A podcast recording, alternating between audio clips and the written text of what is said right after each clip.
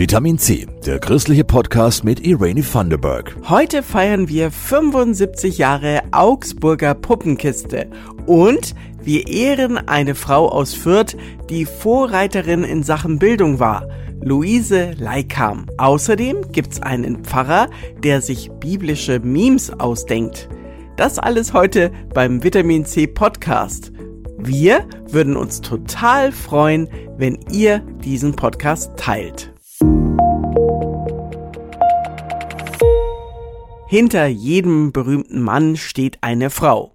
Tja, aber vielleicht will die Frau da gar nicht stehen.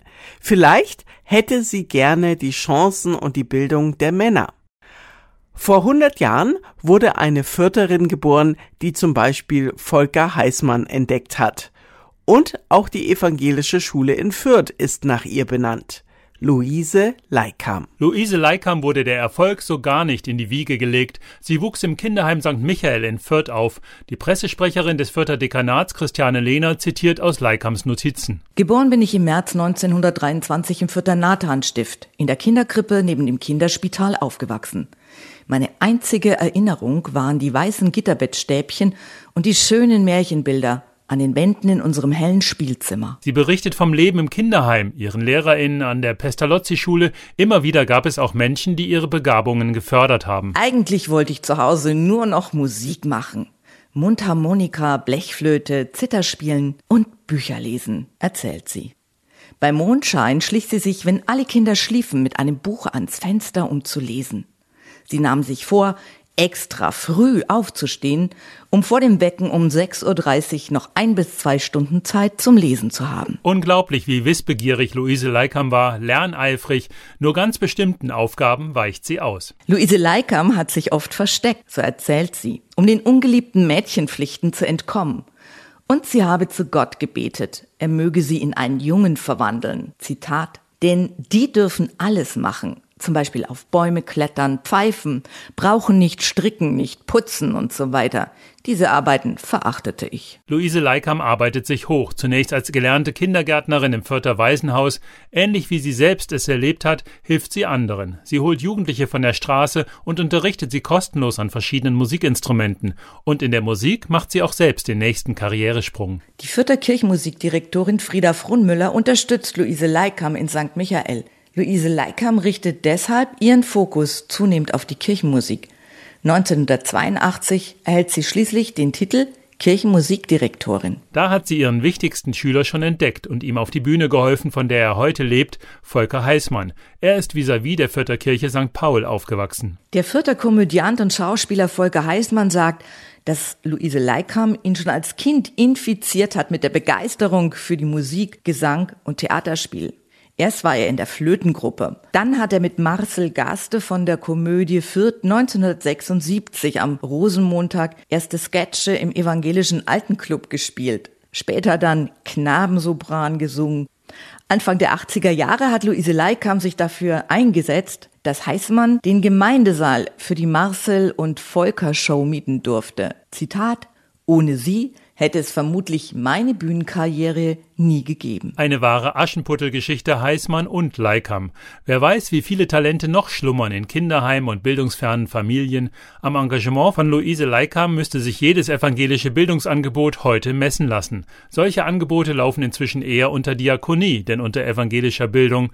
Christiane Lehner vom Dekanat Fürth. Was mich sehr berührt hat, war in ihren biografischen Notizen zu lesen, wie sehr sie darauf angewiesen gewesen ist, dass Menschen sie unterstützen, die ihr auch Musikinstrumente geschenkt haben und dass sie genau das dann später auch weitergegeben hat, hingeschaut hat, wer braucht meine Unterstützung.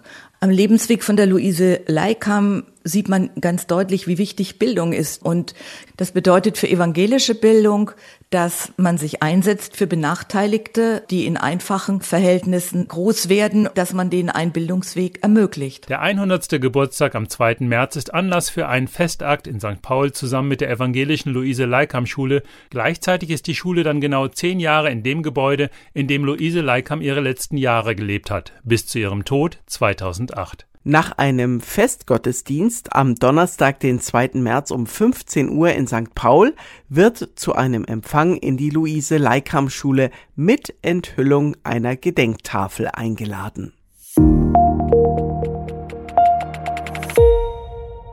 Memes, das sind Comiczeichnungen oder Szenen aus bekannten Filmen oder Serien, die dann einen neuen Text bekommen und in den sozialen Netzwerken gepostet werden. Der angehende Pfarrer Frank Kraus aus dem oberbayerischen Hersching hat selbst schon 120 Memes gemacht und auf Instagram gestellt. Ich glaube, was halt besonders ist, ist, niemand sonst würde über ganze Bücher aus der Bibel irgendwie eine Meme-Serie machen. Der angehende Pfarrer kommentiert also von ihm ausgewählte Comiczeichnungen oder Szenen aus bekannten Serien und Filmen mit biblischen Texten. Mein persönliches Favorite ist ein Meme, das sich an den Känguru-Chroniken von Marc-Uwe Kling orientiert. Da geht es um die Arche Noah und man sieht den Löwen und die Antilope, wie sie in, unter Deck sind. Und dann sagt der Löwe zur Antilope, ey du, wir können Freunde sein. Und die Antilope sagt, okay, cool. Und dann sagt der Löwe, ja, zumindest, bis die Sintflut hier vorbei ist, danach wird's schwierig. Die Idee zu den biblischen Memes hatte der 31-Jährige beim Theologiestudium vor einer Prüfung. Ich habe ja meine Doktorarbeit geschrieben und da hat man am Ende nochmal so eine große Prüfung, auch in verschiedenen Fächern und ich musste dafür ein biblisches Buch, den Römerbrief, nochmal lernen und da dachte ich mir, boah, wie kannst du dir die einzelnen Verse und Abschnitte gut merken? Und dann habe ich einfach mir ein paar Memes erstellt, um das irgendwie besser in meinen Kopf zu kriegen und das ist geblieben. Seitdem macht Frank Kraus fast jeden Tag ein Meme.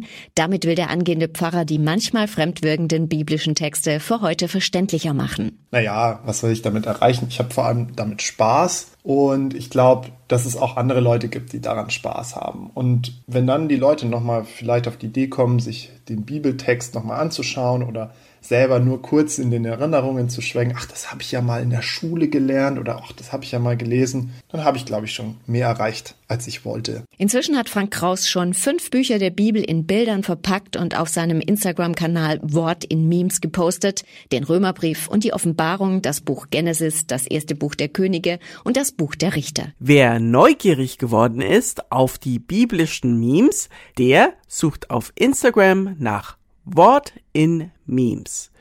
Übrigens hat auch die Augsburger Puppenkiste einen tollen Instagram-Account und da gehen wir jetzt hin.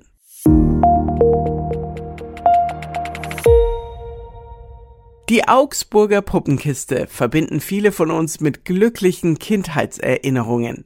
Jim Knopf und Lukas aus dem Lummerland, Urmel und die anderen liebenswerten Charaktere. Dieses Wochenende wird die Puppenkiste, man glaubt es kaum, schon 75 Jahre alt.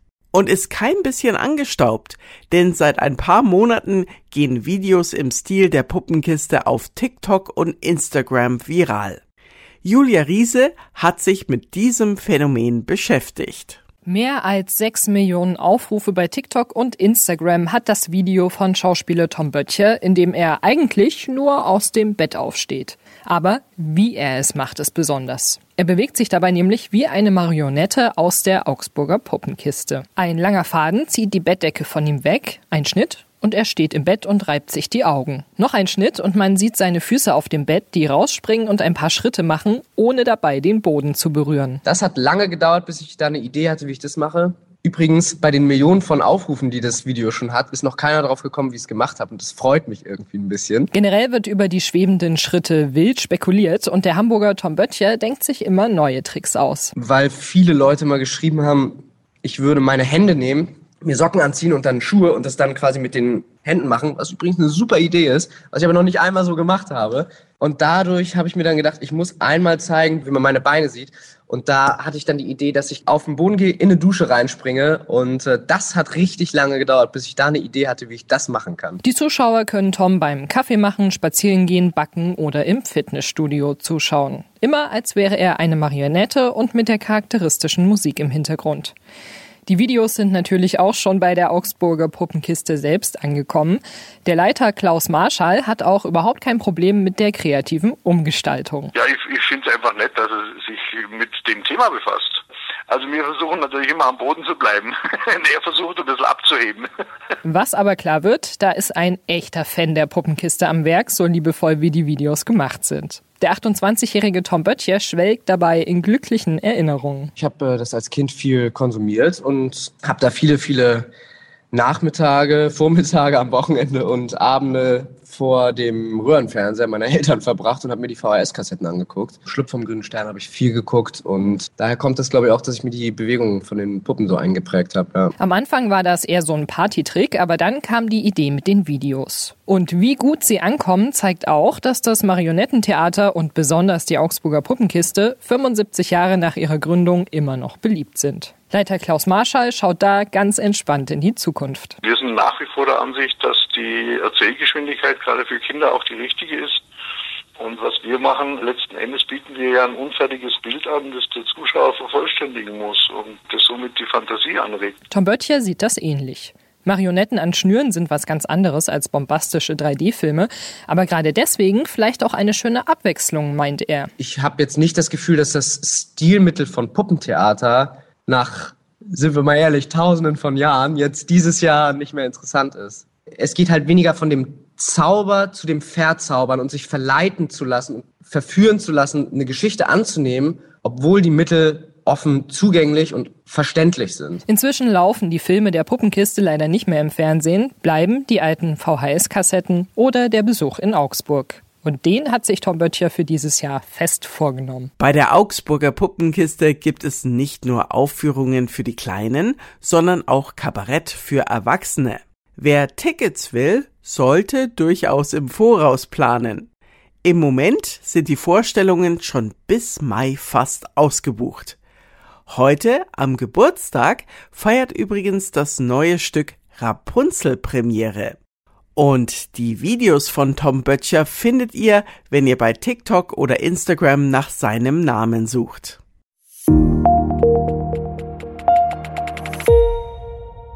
So, meine Lieben, unfassbar aber wahr, den Vitamin C Podcast gibt es jetzt schon über ein Jahr.